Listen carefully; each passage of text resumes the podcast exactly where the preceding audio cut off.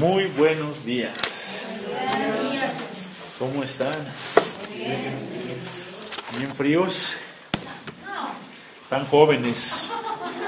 Cuando ya estén viejitos van a tener frío y ya me platicarán, ya les volveré a preguntar cómo están y me van a decir bien congelados. Pero bueno, aprovechen, aprovechen su juventud. Y como dice la Biblia, acuérdate de tu Creador en los días de tu juventud antes de que vengan los días malos y los años en los cuales digas, tengo harto frío. Porque ya les va a pasar, ya les va a pasar. Vamos a disponernos a escuchar el mensaje de Dios en esta mañana. Vayan preparando su lectura en el libro de los Hechos. Estamos platicando un poquito el libro de los Hechos. Vamos a olvidarnos de la olla de frijoles que quedó allá en la lumbre, o de la ropa que todavía no está lavada y que se tiene que lavar porque mañana es lunes y hay que tener listo que el uniforme o que el no sé qué cosa. Entonces, olvídense de todo eso y vamos a estar dispuestos y listos para escuchar la palabra de Dios. Pero antes vamos a orar. Pónganse de pie. Ustedes que están jóvenes y se pueden poner de pie. Y los que estamos viejitos nos ponemos de pie para que se nos quite el frío. Vamos a orar. Señor bendito, gracias porque nos amas mucho, nos das la oportunidad de venir y de aprender un poquito más acerca de lo que dice tu palabra, acerca de las cosas que sucedieron en el libro de los hechos. Y pues que esta lección nos ayude, nos enseñe, nos anime para hacer tu voluntad, Señor. Gracias por todo en el nombre de Jesús. Amén. Amén. Tomen asiento, por favor. Vimos en el libro de los Hechos, del capítulo, del capítulo 5, versículos del 12 al 16, un resumen de lo que estaba sucediendo en la iglesia en Jerusalén. Ese es el último resumen que Lucas nos presenta acerca de cómo era la vida en la iglesia durante los primeros años. Era una comunidad que permanecía unánime. Unánime quiere decir de una sola, ah, de una sola alma, de un solo pensamiento. Además estaban perseverando en la doctrina de los apóstoles, en el partimiento del pan, en las oraciones, y estaban creciendo. Esto era algo muy importante, estaba creciendo mucho la, la iglesia. Y además dice la Biblia que se hacían grandes milagros. Se hacía un milagro tras otro. Eran milagros y prodigios grandes hechos por mano de los apóstoles. Pero, acuérdense siempre que hay la palabra pero, quiere decir como que las cosas no son del todo buenas. Pero la iglesia seguía estando solamente en la ciudad de Jerusalén, dentro de los muros de Jerusalén. No sabemos exactamente cuántos años ya habían pasado desde que Jesús ascendió al cielo y les había dado una instrucción, Hechos 1.8, les dice, pero recibiréis poder cuando haya venido sobre vosotros el Espíritu Santo y me seréis testigos en Jerusalén, en toda Judea, en Samaria y hasta lo último de la tierra. Y aún estamos aquí en este capítulo, en la época temprana de la iglesia. Solo la ciudad de Jerusalén ha recibido el mensaje de Dios. Solo la ciudad de Jerusalén. No se ha iniciado la predicación en otras comunidades cercanas, aunque la fama de la iglesia ya está llegando a otros lados. Tanto que leímos aquí en el versículo 16 del capítulo 5, dice, y aún de las ciudades vecinas muchos traían a Jerusalén, venían a Jerusalén trayendo enfermos y atormentados de espíritus inmundos, y todos serán sanados. La fama ya había ido más allá de los muros de Jerusalén, pero la iglesia no. La iglesia seguía encerradita ahí en Jerusalén. Quiero platicarles un poquito de las águilas. Las águilas se ven hermosas volando, se ven preciosas. Yo no he visto una en vivo, nada más las he visto en los documentales porque aquí no hay águilas, aquí hay urracas y por ahí había unos halcones cuando llegamos. Pero las águilas volando en los documentales se ven increíbles, se ven preciosísimas. Dicen que llegan a tener una envergadura de hasta dos metros de, de, largo, o sea, de punta a punta sus alas. Imagínense una cosa tan hermosa volando. Bueno, pues antes de aprender a, a cazar, que es de lo que viven, tienen que aprender a volar. Pero los aguiluchos, los pequeños aguilitas, así se les dice, los aguiluchos, para ellos la comodidad del nido es lo mejor. Hasta allá arriba, donde nadie los molesta, les llevan la comidita. Lleva la mamá águila y el papá águila y les dan en el piquito de comer. Y ellos están bien cómodos. Tienen la, el alimento, tienen la seguridad, tienen la protección de los papás. Pero llega el día en que sus mismos padres los fuerzan a volar. La pequeña aguilita, o los aguiluchos, empiezan agitando sus alitas, ¿no han visto los documentales? Empiezan con sus alitas y las estiran y las hacen así. Y las agitan vigorosamente para ir este, fortaleciendo sus músculos. Y poco a poco empiezan a tener un poquito más de confianza y brincan y agitan sus, sus alitas. La joven águila no sabe que ya va acercándose el tiempo de dejar el nido, la protección donde cuenta con su alimentito y cuenta con todo. Ya tiene que irlo eh, dejando, porque para eso fue que nació. Ella nació para escalar las alturas, nació para cazar, nació para volar. Para las águilas, aprender a volar no es opcional. No es opcional, es forzoso. Tienen que aprender a volar. Ah, o aprendes a volar o te mueres. Si fueras águila.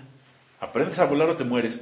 Y se, según los este, que han estudiado las águilas, un 40% de los aguiluchos se mueren en sus lecciones de vuelo. Pero llega el día en que tienen que aprender a volar sí o sí. ¿Y saben qué es lo que sucede? Que la mamá los avienta del nido, a veces los lleva en su espalda y los arroja, y el aguilucho va cayendo y tratando de volar, no sabe volar, y las primeras veces la mamá lo rescata, pero después ya no. Y en ese ya no es cuando muchos pierden la vida. El 40% es una cantidad fuerte de, mortandad. 40% de, de, de aguiluchos que se mueren. Pero las que logran fortalecer sus músculos, tomar la confianza, aprenden a volar y a partir de ahí su vida es completamente diferente. La mamá los papás de los aguiluchos los tienen que empujar. es el último salto, el de vida o muerte. Y llega el momento en que la mamá ya no va a rescatar más a esa aguilita y la abandona a su suerte. El que aprendió a volar se ha convertido en un aguilucho capaz de cazar y de sobrevivir. El que no, ni modo. Vamos a leer Hechos este, capítulo 5, versículo 17. Vamos a leer solo, tres, este, solo hasta el 20, solo cuatro versículos. Dice, entonces levantándose el sumo sacerdote y todos los que estaban con él, esto es la secta de los saduceos, se llenaron de celos y echaron mano a los apóstoles y los pusieron en la cárcel pública. Mas un ángel del Señor, abriendo de noche las puertas de la cárcel y sacándolos, dijo, Id y puestos en pie en el templo, anunciad al pueblo todas las palabras de esta vida. Termina el versículo 16, el resumen de cómo le estaba yendo a la iglesia, diciéndonos de las ciudades vecinas traían gente y era sanada. Y comienza el versículo 17 diciendo, entonces levantándose el sumo sacerdote y los que con él estaban, es decir, la secta de los fariseos, se llenaron de celos. La iglesia floreciente tiene que aprender a volar. Tiene que aprender a volar, es decir, ir por toda Judea, ir por Samaria, ir hasta lo último de la tierra. Ese es el plan de Dios. Pero el nido era muy cómodo. Es decir, la iglesia en Jerusalén era muy cómoda. Entonces hay que hacer algo para que la iglesia se comience a incomodar. Y es así como inicia la oposición a la iglesia y vienen las primeras persecuciones que como veremos más adelante en el libro de los hechos son parte de la iglesia, es parte de la vida de la iglesia. La iglesia fue perseguida en los días de los apóstoles, fue perseguida a lo largo de la historia, hubo persecuciones locales, hubo persecuciones imperiales y aún en nuestros días la iglesia es perseguida en muchas partes. Aunque aquí en México no tenemos una persecución abierta en contra de la iglesia, sí hay un rechazo generalizado por la Biblia, por Dios y por la iglesia. El día de hoy vamos a ver tres componentes en la persecución inicial en contra de la iglesia. Nuestro tema del día de hoy es la persecución en contra de los apóstoles. El primer lugar, los que inician la persecución. Versículo 17 dice, entonces levantándose el sumo sacerdote y todos los que estaban con él, esto es la secta de los saduceos, se llenaron de celos. Las águilas necesitan un estímulo para aprender a volar. La mamá las aventaba, las deja caer, la iglesia también necesitó un empujoncito para cumplir su misión. Hemos platicado ya un poquito acerca del sumo sacerdote, de los fariseos, de los saduceos, pero vamos a ver el día de hoy un poquito más a detalle quiénes eran estas personas que nos menciona el versículo 17. Tomen nota de las personas. Entonces levantándose el sumo sacerdote y los que estaban con él, esto es, esto es la secta de los saduceos, se llenaron de celos. Vemos aquí a un sumo sacerdote y la gente que lo rodea, que son los que? Los saduceos. Entonces, la historia de todo esto comienza en el periodo intertestamentario. Si ustedes se dan cuenta en sus Biblias, ahí terminando Malaquías, Empieza después el Nuevo Testamento. Ahí hay una hojita que divide Antiguo y Nuevo Testamento. Esta hojita quiere decir que pasaron 400 años. Antes no se nos habla de fariseos ni de saduceos. Entonces, llegando al Nuevo Testamento, se nos habla de fariseos y de saduceos, de sinagogas y de cosas así. ¿Qué pasó? Que durante esos 400 años la historia continuó y sucedieron algunas cosas interesantes. Los que han escuchado un poquito acerca de los macabeos, los macabeos fueron unos personajes, incluso hay unos libros en la Biblia católica que hablan de ellos. Los macabeos se rebelaron en contra de un hombre que se llamaba Antíoco IV. Antíoco IV fue un rey de Siria de la dinastía Seleucida. Cuando Alejandro Magno se murió, Alejandro Magno fue un emperador que conquistó y helenizó, es decir, llevó la cultura griega a todos los lugares que conquistó, helenizó y conquistó gran parte del mundo de aquella época, eh, incluyendo Palestina, Siria, lo que hoy es Turquía, este, Egipto y se extendió hasta la India. Cuando se murió Alejandro Magno, su reino fue, fue dividido en cuatro, entre sus cuatro generales, Ptolomeo, Seleuco, Lisímaco y Casandro. Ptolomeo quedó en la parte de, eh, con la parte de Egipto. Esos son los famosos Ptolomeos. Y después Seleuco se quedó con la parte de Siria. Egipto por acá, Siria por acá. Entonces, esos son los famosos Seleucidas, los que, se los que este, heredaron la dinastía de Seleuco, los Seleucidas. Bueno, entonces Antíoco IV era un rey de Siria, de la dinastía Seleucida, y actuó tan, tan mal en contra de los judíos que ya estaban cansados, estaban hartos de tantos atropellos. Y allá por el año 166 antes de Cristo, un grupo de judíos se unió alrededor de un hombre que se llamaba Matatías y tenía cinco hijos. Eran originarios de una aldea que se llama Modeín, situada a unos pocos kilómetros al norte de Jerusalén. Y empezaron una serie de ataques contra Antíoco y sus sucesores. Los historiadores llaman a, este, a estos conflictos las guerras de los macabeos. Macabeo era un hijo de Matatías que se llamaba Judas Macabeo y era el líder principal de estas guerrillas, por eso se llama el periodo de los macabeos. O los libros de, que ahí están en la Biblia apócrifa, en la, Biblia católica, los libros apócrifos, son los libros, primer libro y segundo libro de los macabeos, en, eh, poniendo énfasis en esta persona que se llama Judas Macabeo. Bueno, ellos empezaron a pelear en contra de los gobernantes helenistas. ¿Qué les dije que quería decir helenista? De la cultura griega, de los griegos. Entonces, por allá en el año, desde el 166 hasta el 143, Matatías hizo un llamado y dijo, allá en primera de Macabeos 2.27 dice, todo el que sienta celo por la ley mantenga la, y mantenga la alianza, que me siga. No sabemos cuántos siguieron a, a Matatías, pero muchos fueron en su eh, respaldo. Pero como ellos tenían mucho celo por la ley, aquí viene otro atropello, otro atropello este, tremendo de Antíoco. Estaban en guerra, pero los judíos el día de reposo no hacían nada.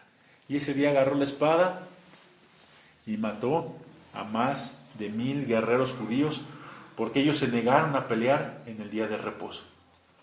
Ese, ahí eso, eso lo podemos leer en el primer libro de Macabeos, capítulo 2, versículos 29 al 38. Ese desastre hizo que los macabeos se suavizaran un poquito en relación a su observancia de la ley, por lo menos en el día de reposo, durante los periodos de guerra. Entonces, poco a poco los macabeos se fueron apoderando de, de la mayor parte de Palestina, y el sucesor de Judas Macabeo, su hijo Jonathan, hizo un nuevo tratado con Roma. Los macabeos son los griegos que están aquí, que dominaban Palestina. Entonces, él hizo un tratado con los romanos, de que si los macabeos los atacaban, Roma los iba a defender. Entonces, este, hicieron ese, ese tratado, pero ahí fue cuando nombraron a un líder que se llama Simón, Simón Egumeneo como gobernador y sumo sacerdote para siempre hasta que apareciera un profeta digno de fe. Lo vemos en primer libro de Macabeos, capítulo 14, versículos del 25 al 49. Y al hacer esto establecieron a la familia de Simón como un nuevo linaje de sumos sacerdotes. Acuérdense, la Biblia nos decía que la familia de, de los sacerdotes, ¿quiénes eran? Los hijos de Aarón. Entonces los hijos de Aarón de la tribu de Leví eran la familia de los sacerdotes, pero acá pusieron a otra familia, que era la familia de Simón. Entonces, después de que los macabeos sacaron a los sirios de Palestina, los judíos helenistas que apoyaban a la cultura griega se tuvieron que esconder. Ellos, estos judíos, ya no tenían el respaldo que tenían antes y no podían expresar abiertamente sus ideas griegas. Sin embargo, esos judíos intelectuales siguieron aplicando la lógica griega a su vida diaria, a su vida religiosa, y formaron una nueva secta que se conoció como los saduceos. De ahí vienen los saduceos, de los judíos que apoyaban la cultura griega. Los griegos fueron, eran intelectuales muy, este, con mucho dominio de las ciencias, pero tenían algunos detalles. Entonces, ahí salen los saduceos. No estamos seguros qué significa saduceo. Hay algunos que dicen que viene de la palabra hebrea sadig, que quiere decir justo. Y hay algunos que dicen que viene del nombre del sacerdote Sadoc, y de ahí viene saduceos. No sabemos. Pero Estos saduceos, como tenían toda la influencia de la cultura griega, rechazaban la tradición oral de los rabinos, solo aceptaban la ley escrita de Moisés y condenaban cualquiera que no estuviera de acuerdo a la palabra escrita. Eso lo podemos leer en las antigüedades de Josefo, en el libro número 13, capítulo 10, sección 6. Y como tenían muchos, mucha influencia de los griegos, veían en los fariseos mucha influencia de los persas. Los fariseos creían en espíritus, creían en resurrección, creían en vida más allá de, la muerte. Todo eso ellos lo rechazaban, los saduceos, porque ellos tenían la filosofía de un hombre que se llama Epicurio, a quien eh, se le atribuye eh, que dijo que el alma muere con el cuerpo. Lo leemos allá en Josefo, en las antigüedades de Josefo, en el libro 13, no, en el libro 18, capítulo 2, sección 4. Entonces, les encantaba discutir sobre cuestiones de teología, de filosofía y de todas estas cosas de tipo griego, ¿no? Y por esas ideas no tenían el apoyo de nadie, porque los judíos creían en todas las cosas que los, los saduceos no creían. Entonces, los saduceos hubieran podido desaparecer de la historia si no hubiera sido por un evento raro que sucedió. Resulta ser que los fariseos se opusieron a la decisión de Juan Hircano de convertirse en sumo sacerdote, porque ellos habían escuchado que su mamá había sido violada. Y no, ¿cómo va a ser que la mamá de un hombre que, fue violada sea ahora el sumo sacerdote? Ellos no querían eso. Aunque Juan Hircano demostró que esos rumores eran falsos, ellos no lo aceptaron los fariseos y castigaron a Juan Hircano con azotes. Y entonces Juan Hircano, un político muy importante en aquella época, les quita su apoyo a los fariseos y se los da a los saduceos. Y es así como nace la clase política de los saduceos. Después de andarse escondiendo y de andar guardando sus este, enseñanzas abajo del agua, ahora tenían el apoyo político y podían ser los que mandaban. El tribunal este, del Sanedrín estaba formado mayormente por saduceos. El sumo sacerdote en turno era de los saduceos porque habían recibido el apoyo político. El Sanedrín, que este, en aquella época era el que mandaba, estaba presidido por un sumo sacerdote que aunque los romanos habían puesto a Caifás como sumo sacerdote, los judíos habían considerado o consideraban a Anás, ya que acuérdense que el sumo sacerdocio era un cargo vitalicio de por vida. Bueno, este es el contexto histórico de todo esto que está aquí. Entonces levantándose el sumo sacerdote y todos los que estaban con él, esto es la secta de los fariseos, se llenaron de celos los saduceos, perdón, se llenaron de celos. Ya sabemos entonces quién es ese sumo sacerdote. Ya sabemos qué cree. Ya sabemos por qué está puesto ahí. Es una persona política, nada más.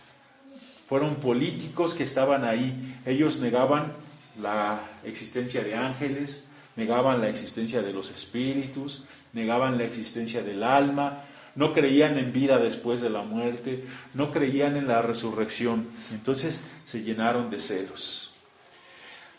Segundo lugar, ¿quiénes eran los perseguidos? Ellos eran los perseguidores. Ahora vamos a ver a los perseguidos, los apóstoles que fueron encarcelados y comienza la persecución oficial por parte de los religiosos. Versículo 18. Y echaron mano a los apóstoles y los pusieron en la cárcel pública. Ya sabemos qué usó, o más bien a quién usó Dios para estimular a la iglesia a aprender a volar. A los saduceos. Dios los usó para que la iglesia se estimulara a cumplir la misión aquí en la tierra. Ahora vamos a ver cómo era la iglesia o cómo era el liderazgo de la iglesia en ese entonces. Al parecer, en este capítulo 5, versículo 18, no hay un delito que perseguir, no hay una cosa que hayan hecho ellos alborotar o hacer algo. No hay un desorden, una infracción a la ley o al orden público. No hay provocaciones, no hay revueltas, no hay instigaciones. La causa de la persecución, ¿qué, ¿cuál es? Los celos de los saduceos. Aguas con los celos son muy peligrosos. Son peligrosos para el que lo siente y son peligrosos para la persona que es objeto de los celos. Tenemos el ejemplo de Caín y Abel. Caín sintió celos de Abel su hermano. Y todos sabemos cómo termina la historia. Con un fratricidio. Un hombre mató a su propio hermano. A su propio hermano por causa de los celos que tenía. Tenemos el ejemplo de José y sus hermanos. Ellos sintieron celos y querían matarlo. Si no hubiera sido por Rubén que les dijo, no, no, no, no lo maten, lo hubieran matado. Ya total que no fue, no fue asesinado por sus hermanos. Y me imagino cómo lo hubieran matado a golpes. Seguramente entre todos le hubieran puesto una paliza hasta matarlo. Por causa de los celos. Total, solamente lo vendieron. Y ahí fue que Dios obró para salvar a la nación del hambre. Tenemos a Amán, que tenía celos de Mardoqueo tantas, tanto eran sus celos de Mardoqueo, que no solamente quería vengarse de Mardoqueo, quería vengarse de todos los judíos y quería exterminar a todos los judíos. Los celos son tremendos. Había un tío que nos decía que un gato mató a su amo por celos. Decía que lo agarró con la cola y lo asfixió por celos. Entonces, lo que sí ha pasado muchas veces es que hombres poseídos por los celos, han matado a sus esposas, a sus novias, de una manera terrible. Ojo chicas, si alguien comienza con pequeños detalles que delaten celos, un pretendiente, un novio, aléjense lo más pronto posible de esa relación, de esa persona. Los celos son bien peligrosos. regresando a la historia de los apóstoles. Regresando a la historia de los apóstoles.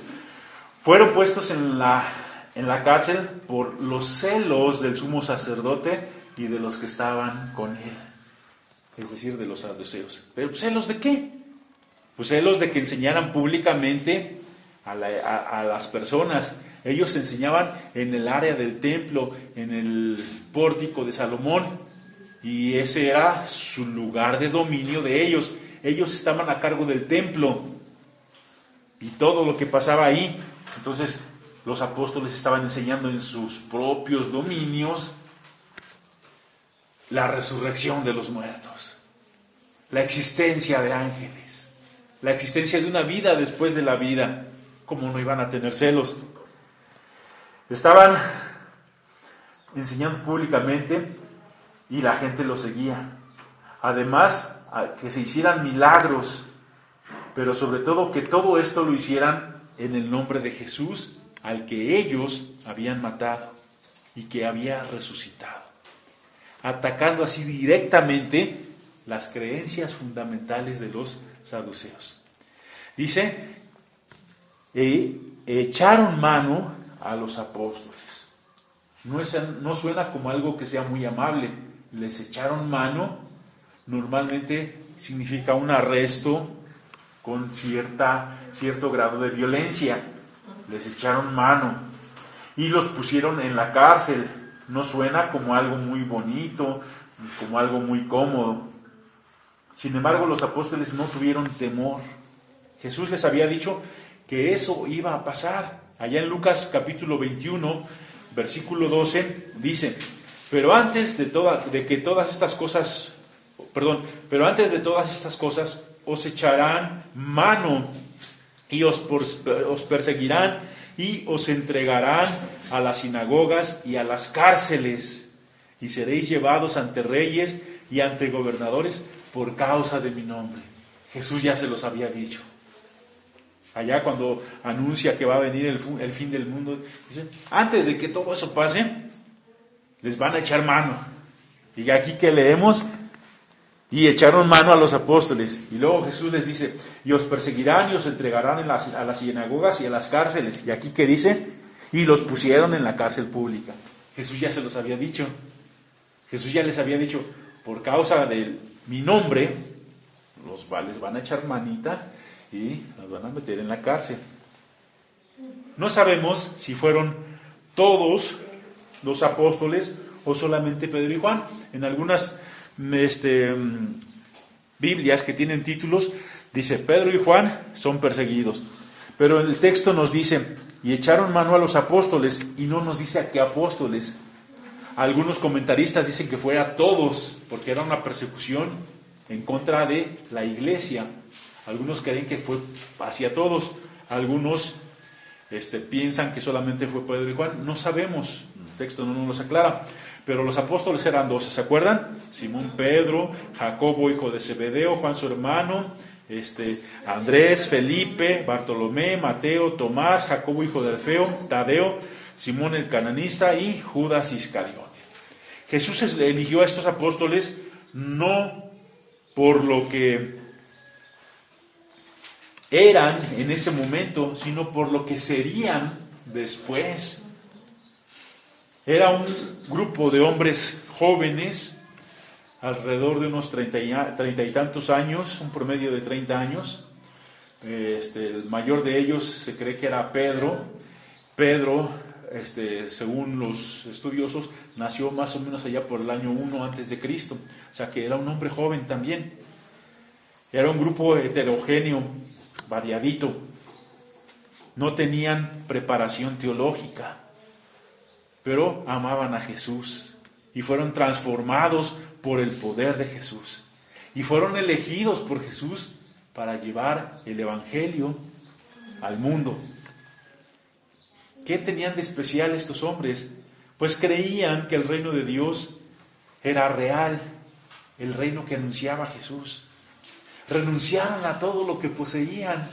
Pedro le dijo, Señor, nosotros ya hemos dejado todo y Jesús le dijo, pues el que ya dejó todo va a recibir cien veces más. Fueron formados por el Señor mismo. Los instruyó Jesús durante tres años y medio. Les dio autoridad para hacer milagros. Eran el enlace entre Jesús y su obra y la gente. Ellos llevaron el mensaje. Eran los testigos de Cristo para instruir a la iglesia, para transmitir la verdad es el mismo número de, tribus de Israel, 12 tribus de Israel, 12 apóstoles. Apocalipsis nos dice que las 12 tribus de Israel son 12 puertas para la ciudad santa. Y nos dice que los 12 cimientos son los 12, ahí estaban escritos los 12 apóstoles. Y la Biblia nos dice que estamos fundamentados sobre el cimiento de los apóstoles. Los apóstoles son el cimiento de la fe cristiana, siendo la principal piedra del ángulo Jesucristo mismo. Entonces es Jesucristo la roca donde está la iglesia fundada, luego los cimientos son los apóstoles. ¿Por qué tenían celos? Pues porque eran importantes. Ellos, su misión era acompañar a Jesús a predicar el Evangelio, sanar enfermos y endemoniados y ser el fundamento. ¿Por qué hombres como los apóstoles eran capaces de sembrar miedo en el Sanedrín? Porque tenían miedo, los del Sanedrín tenían miedo. Porque el poder de Dios viene con fuerza y el enemigo estaba temblando. Por eso trata de destruir a la iglesia antes de que sea más fuerte, son como los polluelos del águila que van a aprender a volar. Y lo que quería Satanás es, era matar a los polluelos antes de que aprendieran a volar. Porque ya que aprendan a volar, la cosa va a ser más difícil. Nosotros no somos apóstoles, pero sí somos discípulos de Cristo. Tenemos la misión que el Señor dejó, de, que tenemos que cumplir. Y seremos capaces de hacer la obra de Cristo si aprendemos a volar, a dejar la comodidad. Si no, el mundo nos va a vencer. En tercer lugar, la verdad se manifiesta en la persecución. Ahora la iglesia ya va a comenzar a volar. La persecución comenzó, pero no nos debe espantar, porque Jesús ya dijo, van a ser perseguidos. Y además la persecución es el instrumento que Dios está usando para que la iglesia salga de Jerusalén a predicar a todos lados. La persecución es como un filtro, es como una coladera y muestra o permite que se manifieste la verdad. Lo curioso en este caso, en estos versículos, es el instrumento que usa Dios para ayudar a su iglesia en los inicios de esta persecución. La liberación por mano de un ángel. Sí, un ángel de esos que los saduceos decían que no existían. La realidad del mundo espiritual. Los saduceos se llenaron de celos porque los discípulos andaban predicando de un Jesús ya muerto y los agarran y los meten a la cárcel. ¿Y qué usa Dios? Un ángel. De esos que decían los fariseos, los saduceos, no existen. Los saduceos decían, ¿cómo crees que va a existir los ángeles? Esos son mentiras, son invenciones, son creencias de allá de los persas. Esos no son verdaderos. ¿Y qué usó Dios? Un ángel. Por eso es que la verdad se manifiesta en la persecución. Ah, ¿no crees en los ángeles? Pues voy a liberar a mis discípulos, a mis apóstoles, por mano de un ángel.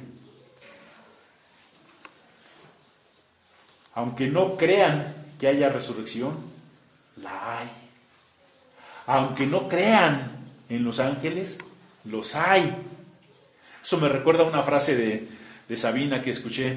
Él decía, nosotros no creemos en bruja, en brujas, pero de que las hay, las hay. Entonces es lo mismo, los saduceos no creían en espíritus ni en ángeles, pero de que los hay, los hay. Entonces fueron liberados por quién? Por un ángel. Versículo 19, mas un ángel del Señor, abriendo de noche las puertas de la cárcel y sacándolos, dijo, id y puestos en pie en el templo, anunciad al pueblo todas las palabras de esta vida. Algunos dicen que no fue un milagro. Dicen, ah, es que la palabra ángel quiere decir mensajero. Entonces, es muy probable que fue un emisario de, algún, de alguien que los liberó. ¿Cómo es posible eso? ¿Cómo creen que eso fue allá? Pues, ¿Quién se atrevería a contradecir al sumo sacerdocio, al sumo sacerdote y al concilio? ¿Quién? Además, les diría, sigan predicando. Pues nadie. Entonces, es claro que no, no cabe duda que fue un ángel de Dios quien milagrosamente lo sacó, como veremos más adelante que sucedió en otras ocasiones. Y se les dieron instrucciones, vayan al templo y sigan predicando, anuncien al pueblo todas las palabras de esta vida. Esta vida que es una vida que espera otra vida, que anuncia la resurrección de los muertos, de lo cual Cristo es la primicia. Este es el Evangelio que hemos escuchado desde el principio, que Cristo murió por nuestros pecados, que fue sepultado, pero que resucitó al tercer día, conforme a las escrituras. Y se, se presentó vivo con muchas pruebas indubitables. Y al final la verdad sale a la luz. Y contra esa verdad los saduceos no pueden. Contra esa verdad el enemigo no puede. Esa verdad es una estocada durísima contra la incredulidad de los saduceos. No creían en espíritus, ni en alma, ni en resurrección, ni en vida después de la vida, ni en cosa semejante. Ah, no, pues ahí va un ángel para que vean que sí es verdad. Para concluir, puede ser que estés cómodo en la silla, Está, cómoda la silla, ¿sí o no? Pues ya es tiempo de comenzar a volar, de comenzar a hacer las cosas que Dios nos pide antes de que Dios te dé una manita para que aprendas a volar. Antes de que Dios diga, bueno, ya es hora de que comiencen a volar. A ver, vamos a darles una, un empujoncito. Es posible que suframos por enseñar de Cristo, pero no importa.